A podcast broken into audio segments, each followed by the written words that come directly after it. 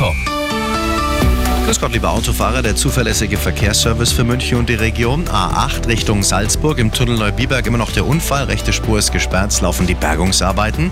Die A99 Ost Richtung Nürnberg zwischen dem Kreuz Süd und Haarstau nach einem Unfall.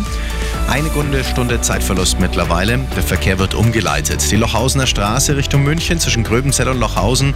Auch ein Unfall kommt zu Behinderungen und 10 Minuten Zeitverlust auf der B471 Taufkirchen Richtung Haar zwischen Hohenbrunn und Haar. Die aktuellsten Blitzer in München und der Region.